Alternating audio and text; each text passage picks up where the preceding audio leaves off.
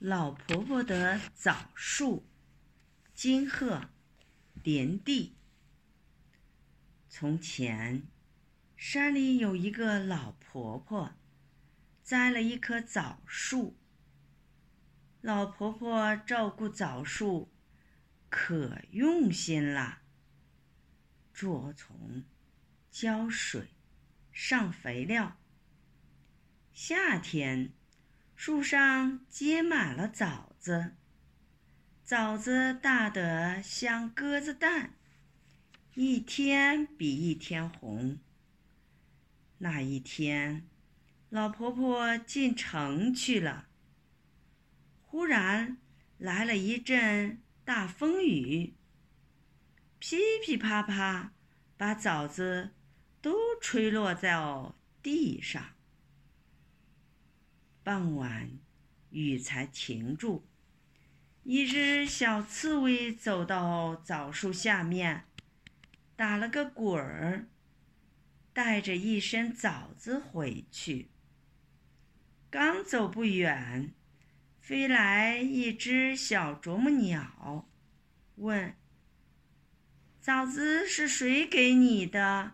小刺猬说：“是我拾来的。”那边多得很，你也去拾几个吧。小啄木鸟正想说话，忽然飞来一只小喜鹊，说：“枣树是老婆婆辛辛苦苦栽的，她不在家的时候，怎么能把枣子拿走呢？”小刺猬不好意思，他说。我是刚搬来的，我还当是野枣子啊！他赶快退回去，使劲儿堵了几下，把祖枣子堵在地上。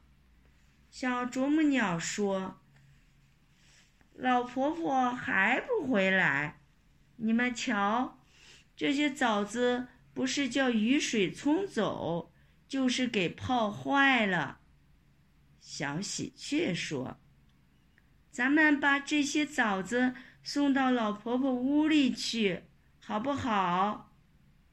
小啄木鸟说：“好。”小刺猬说：“对，我该多出点力。”他立刻又滚了一身枣子。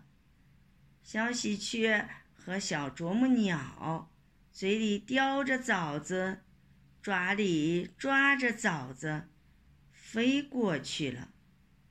老婆婆的屋门关着，小啄木鸟把枣子放下，在门口门上嘟嘟嘟的啄起来。